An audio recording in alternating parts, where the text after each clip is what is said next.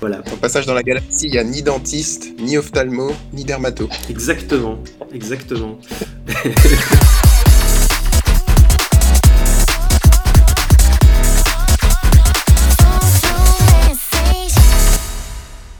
Bonjour à tous, c'est Nostalgeek et bienvenue dans le Nostalcast qui sera donc le format podcast slash discussion de la chaîne. Et aujourd'hui je suis en compagnie de Samuel, Salut de Nils Bonjour, bonjour.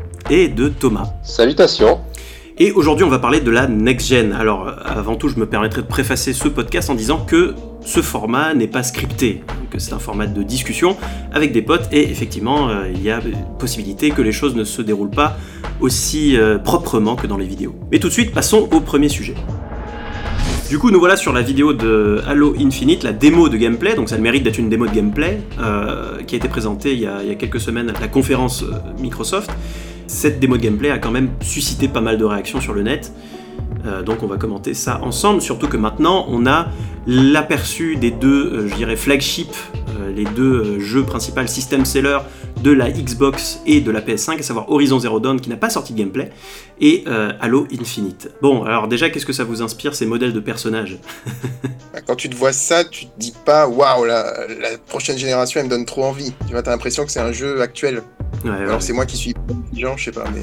Mais il y a aussi le fait qu'il y a une espèce de nivellement par le bas qui a été défendu par, euh, par Xbox, comme quoi en fait ce jeu va fonctionner également sur les machines actuelles, sur la Xbox One notamment, qui est donc une machine qui euh, en cette fin de génération a énormément de mal à suivre. Donc ce jeu-là a une espèce de nivellement par le bas, c'est-à-dire que si tu as une Xbox de base, tu pourras y jouer. D'accord, mais je trouve ça un petit peu inutile. Si on veut un jeu de nouvelle génération, faut un jeu qui claque visuellement. Alors pourquoi la faire rétrograder sur euh, une console précédente Autant justement le pousser le jeu au maximum sur la nouvelle génération. Mhm. Comme ça, on se dise, waouh, la nouvelle génération, elle est géniale, celle qui arrive. Ça me donnera envie de l'acheter. C'est ça, c'est ça. C'est bah, c'est- c'est comme ça que les générations ont fonctionné. Après, est-ce que c'est pas plus pro, pro consommateur euh, ce genre de truc? Nils, t'en penses quoi? Euh, ouais, moi après, en- euh, je pense que le fait que qu'on puisse jouer sur les, les consoles de- d'ancienne génération, c'est un point positif pour beaucoup beaucoup de joueurs.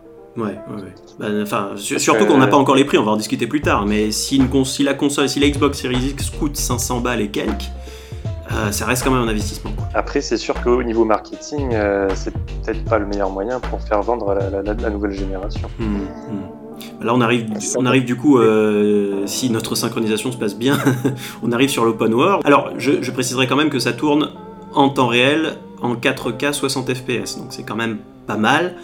Euh, Ah, bon, le stream, bien entendu, de la démo est absolument pas en 4K 60 FPS, ça c'est normal, les aléas euh, d'internet, mais ça a le mérite de tourner sur en 4K 60 FPS, certes pas sur la Xbox Series X, qui est assez incompréhensible, ça tournait sur PC. mais bon, alors Digital Foundry, donc qui sont un peu les gourous en termes de, de technologie, ont, fait une analyse très poussée que je vous conseille d'ailleurs aux viewers et à vous euh, sur, euh, sur cette démo, qui disait qu'en fait il y avait le, le principal souci de cette démo était euh, le moteur euh, d'éclairage qui avait cette espèce de sentiment qui, qui rendait le tout un peu plat. T'en penses quoi, Sam? L'éclairage, euh, oui, enfin je sais pas. Après, si tu veux, moi je vois des Skyrim modés qui sont plus jolis que ça, tu vois. Ouais, ouais. Non, après, Il y en a un peu, on a un peu de popine aussi, enfin des, des- des items qui arrivent, qui pop dans le, dans le monde aussi euh, quand on se déplace. au moins, ils, surpromettent pas et je pense qu'on risque pas d'être déçu à la sortie du jeu. Ils ont le mérite d'être honnêtes. Oui, c'est oui, c'est du gameplay. Oui. Après, ça tourne pas sur la console. C'est ça qui fait qui fait un peu peur aussi. Ça tourne sur PC. Oui, et puis sur un PC, j'imagine optimisé, pas le PC de Monsieur Tout le Monde. Exactement, exactement. Moi, quand je vois ça, je pense énormément à Destiny. Je sais Oui, pas pourquoi. oui, ça fait, oui, ça fait euh, beaucoup penser à Destiny. Ouais, je suis d'accord. Destiny, qui était un jeu qui était Alors, sorti sur, qui était sorti à la génération précédente d'ailleurs, qui tournait sur PS3 très mal, mais qui tournait sur PS3. C'est bien pour ça que je me dis que ce jeu-là, il n'offre pas énormément de détails euh, visuellement, parce que moi, je me fie au décor, Mhm. essentiellement. Euh, le seul truc positif que je vois, c'est que le rendu, quand euh, la voiture roule sur l'eau, t'as des éclaboussures. C'est juste ça qui me dit, oh, c'est peut-être en 4K. Ouais, ouais, Mais le reste, euh, pour moi, il n'y a pas énormément de trucs qui te claquent c'est ça, c'est à la gueule. Même, même si le petit c'est. dérapage était joli. hein, Ouais, ça, je- tu voulais dire un truc? Très joli dérapage.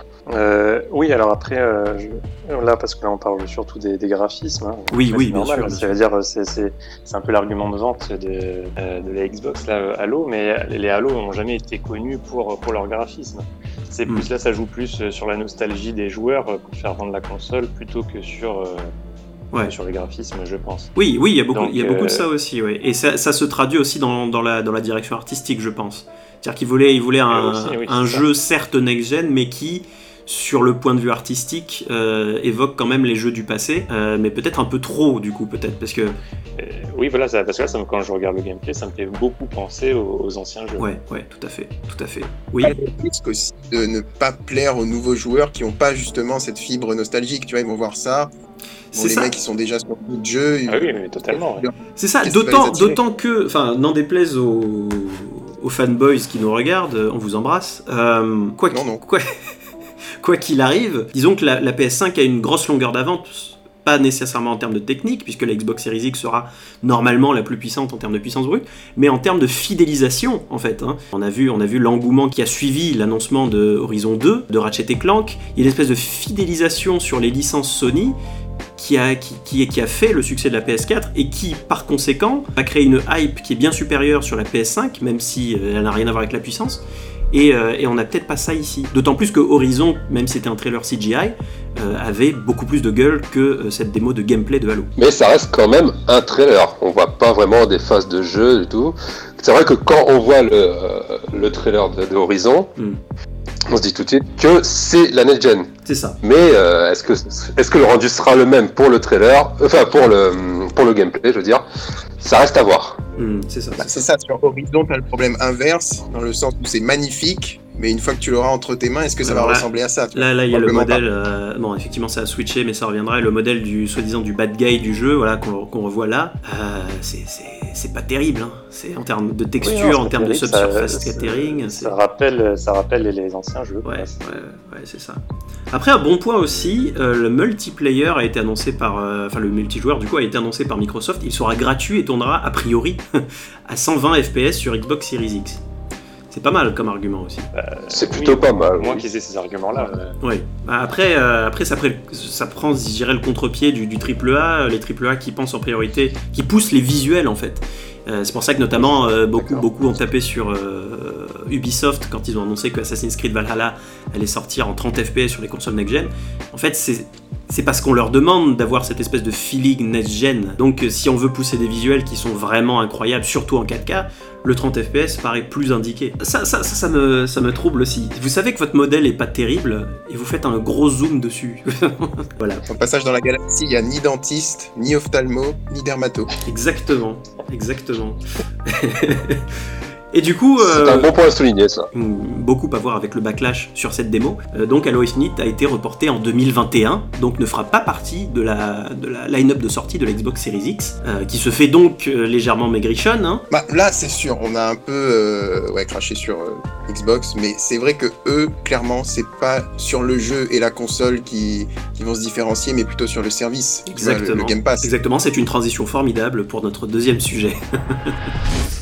Du coup, notre deuxième sujet ben, portera sur le Game Pass. En fait, il y avait un article dernièrement que, je vais mettre à l'écran euh, qui disait que Sony avait déjà gagné une guerre de consoles qui n'avait plus lieu d'être, et pendant ce temps, Microsoft est en train de réinventer l'industrie autour d'eux, et c'est par rapport au Game Pass. Alors pour ceux qui ne sauraient pas, le Microsoft Game Pass, qui est disponible à l'heure actuelle sur Xbox comme sur PC, permet euh, pour la modique somme de euh, 5 euros, 4 euros ou moins, euh, moi je l'ai eu pour 3 mois pour 1 euro, c'est dire, d'avoir accès à 200 ou plus jeux qui incluent euh, des exclusivités comme Forza Horizon 4, The Witcher 3, autant de jeux qu'on peut avoir pour beaucoup plus cher sur un autre service qui fonctionne de manière traditionnelle, mais pour 1 euro comme Sea of Thieves par exemple aussi, qui est revenu sur le devant de la scène dernièrement. Qu'est-ce que vous en pensez euh, vous, sachant que effectivement ce Game Pass, là où Microsoft ne proposera pas forcément de grosses exclus qui tâchent pour, euh, sortir sa console, d'une certaine manière quand tu achèteras la console, tu auras déjà 200 jeux préachetés d'une certaine manière sur ta console moyennant un abonnement. C'est une forme économique qui est, qui est- qui est vraiment pas mal. Ça dépendra surtout du, du prix après. Là, de ce que tu me dis, euh, pour le prix que tu as eu, alors est-ce que c'était le lancement euh, Je sais pas. euh, Mais C'est le cas ce mois-ci en plus, je crois. C'est régulièrement, euh, ça descend à 1 euro. Pour ce prix-là, franchement, c'est pas mal du tout. Pour un abonnement Mm. de, de ce prix-là, avoir accès à, à pas mal de jeux. Mhm. Après, la bibliothèque est-elle bien fournie? Quel jeu on a accès? Mais même pour ce prix-là, euh, franchement, euh, ouais, non, c'est un, bon argument de, de vente euh, de la part de Microsoft. D'autant plus que cette offre Game Pass va être prochainement, en octobre il me semble, euh, jumelée avec euh, xCloud, donc le, le service de, de streaming de euh, Microsoft, qui a déjà, à partir de ce point-là, à partir de cette offre de Game Pass là, à des lieux, des années-lumière de ce qu'offrait Stadia. Bah, il se rapproche d'un Shadow en tout cas, si je comprends oui, bien. Shadow. Ah, ceci près que Shadow, c'est un peu comme un GeForce Now, c'est-à-dire que c'est du streaming certes, mais tu dois quand même acheter les jeux sur ta plateforme de choix, par exemple Steam. Là, donc c'est un streaming dans le cloud et tu t'abonnes au service de streaming et au catalogue en ça. payant euh, qu'un seul euh, prix par mois. Je sais pas si, si ça sera. J'imagine qu'il y aura des offres qui, qui vont, qui vont faire en sorte que les deux se rejoignent. Ça, ça me paraît stu- très stupide que ça n'existe pas. Pas. C'est pas mal, je trouve ça hyper intéressant de jouer à Witcher 3 sur mon PC, de continuer ensuite sur mon téléphone, par Mm. exemple. Et pour ceux qui ont une Xbox, euh, voilà, d'avoir tout synchronisé, de pouvoir jouer sur la plateforme qu'ils veulent au moment où ils veulent, tu vois, ça c'est top. Et c'est là où ils vont vraiment se différencier sur le service. Exactement. Imagine surtout avoir un catalogue de 200 jeux et plus, dont 2-3 Juggernaut quand même. euh, je citais Witcher 3. euh, je sais pas, il me semble que. Peut-être que je dis une connerie, mais il me semble que Cyberpunk y sera aussi. Enfin. Le tout pour, euh, on Il va dire. semble que Red Dead 2 y est aussi. Ah oui, bah voilà, euh, le tout pour, euh, disons, soyons, soyons pessimistes, euh, 20 euros par mois, c'est quand même incroyable. Bah moi, du coup, j'étais en train de comparer ça justement à ce que fait Sony avec son PlayStation Now. Mhm. Et déjà, au niveau du prix, bah, il y a une grande différence parce que le PlayStation Now, c'est c'est carrément un deuxième abonnement Ouais. de PSN Plus que tu te payes. Donc en gros par mois c'est euh, tu dois débourser je sais pas je sais pas combien c'est pour le prix de deux abonnements. T'as pareil un catalogue de jeux assez fourni mais le problème euh, avec celui-là je sais pas si ce sera pareil pour euh, Xbox Mhm. c'est que la plupart des jeux tu dois les jouer en streaming tu c'est-à-dire tu dois pas les tu peux pas les télécharger alors, sur ouais. ta console Ouais. tu es obligé de jouer sur ton en streaming. Ouais, je t'interromps pour te dire qu'en fait, le Game Pass te permet jusque-là de télécharger les jeux si tu le veux. Voilà, voilà. Donc euh, c'est ça le problème. euh, si on a des soucis de connexion ou quoi que ce soit, Mhm. sur, le, sur le PlayStation Now, on peut que jouer en streaming sur la plupart des, gros hits. Le, Always Online, c'est un débat, euh, qui est toujours assez, euh, assez épicé. S'ils arrivent à faire en sorte que Halo soit un system seller, juste un, un seul, là où Sony en aura pot- potentiellement plusieurs, mais s'ils arrivent à faire en sorte qu'ils aient un jeu qui casse la baraque et qui soit une sorte de gateway de transition pour les gens et qu'ils arrivent sur la plateforme Microsoft, ils se disent ouais Halo ça a l'air cool et qu'ils voient le Game Pass, je pense que à ce moment-là, Microsoft a gagné la génération. Du coup, dernier sujet euh, pour clôturer ce premier épisode du Nostalcast, Fortnite, qui attaque en justice Apple et Google après que ces dernières euh, compagnies euh, multimilliardaires aient supprimé de leurs stores respectifs l'application Fortnite. Ceci, en fait, en réaction à Epic qui transgresse les règles des deux stores. Du coup, on a cette parodie de trailer pour le Macintosh de 1984, le Macintosh qui était un petit peu à cette époque la machine rebelle contre la domination du marché informatique par IBM et qui s'inspirait bien entendu en 1984 de George Orwell. Ce qui me gêne un peu dans cette parodie, c'est que Epic manipule un petit peu la, vision des joueurs. Vous pouvez pas accéder à votre jeu, mais c'est pas à cause de nous qui avons fait de la merde, c'est à cause d'Apple. Mais pourquoi tu dis qu'ils ont fait de la merde En vrai, sur.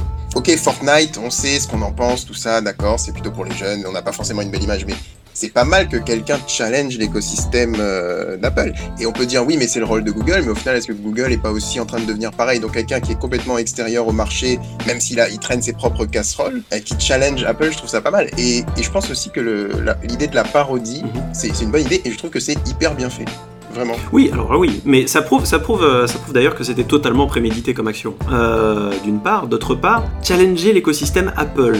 Du coup, pour moi, la question c'est est-ce que c'est utile de challenge Est-ce que c'est déjà une bonne entreprise, une entreprise qui est rentable de challenge le- l'écosystème d'Apple? Parce que quand même, sur le marché de la tech, surtout aux États-Unis, Apple, c'est Dieu. Je veux dire, le procès, s'ils veulent, Apple, ils peuvent le, le prolonger pendant une décennie. Peut-être qu'ils le font pas pour les bonnes raisons, qu'ils font ça clairement pour se faire de la pub et, Et pour se faire du fric, et surtout, pour se faire plus de fric. Voilà, et se faire et donner la part d'Apple et de Google sur leur vente, etc. D'accord. Mais comme tu dis, si Apple c'est Dieu, et ça je trouve que c'est dangereux, si c'est vraiment le cas, c'est intéressant que quelqu'un, enfin qu'une société qui a le pouvoir de remettre en question ce monopole le fasse, même Mhm. si c'est pas pour les bonnes raisons, parce que dans le, à long terme, si derrière on se rend compte qu'effectivement Apple avait trop de pouvoir, Mhm. ben, pour des sociétés qui auront peut-être un meilleur but, ça aura cassé ce monopole et ça les aura permis de mieux s'exprimer et de ne pas se soumettre à la loi Apple. Hmm, tout à fait. Du coup, je pense qu'en fait, ce qui me froisse, c'est un petit peu le, le discours, le, le double discours, en fait. Parce qu'il y a un discours qui est très, oui, on aide les développeurs, on aide ceux qui développent des apps, on veut un système plus équitable. Alors qu'au final, le but de, de la manœuvre, c'est de faire plus de fric. Euh, oui, oui, c'est- c'est c'est 100% que du marketing, hein, Mm. ça c'est sûr. Mais moi je trouve ça euh, assez incroyable que du coup euh, Epic Games, qui, qui est la nouvelle euh, petite entreprise qui a très bien fonctionné grâce à Fortnite, dire s'opposer à deux gros mastodontes qui sont Google et Apple, d'un regard extérieur, moi je trouve ça assez impressionnant et je trouve ça, je trouve ça super en mm. fait qu'ils arrivent à, s'opposer à de grosses entreprises. Et avec, avec humour. avec, humour avec humour. Et après, oui, c'est que du marketing. Surtout une histoire de gros sous, qu'on se le dise. Et c'est donc sur ce sujet d'actualité qu'on va s'arrêter pour ce premier épisode du Nostalcast. J'espère qu'il vous a plu. Je voudrais juste prendre ce moment pour vous remercier pour la centaine d'abonnés sur la chaîne. Ça me fait énormément plaisir. Si vous avez aimé la vidéo, n'hésitez pas à l'aimer, à la partager, à suivre l'actualité de la chaîne sur Twitter et à vous abonner à la chaîne. Euh, messieurs, le petit mot de la fin? Huile. Euh, quiche. L'art. À vous, chers abonnés, je vous dis à très bientôt sur les internets.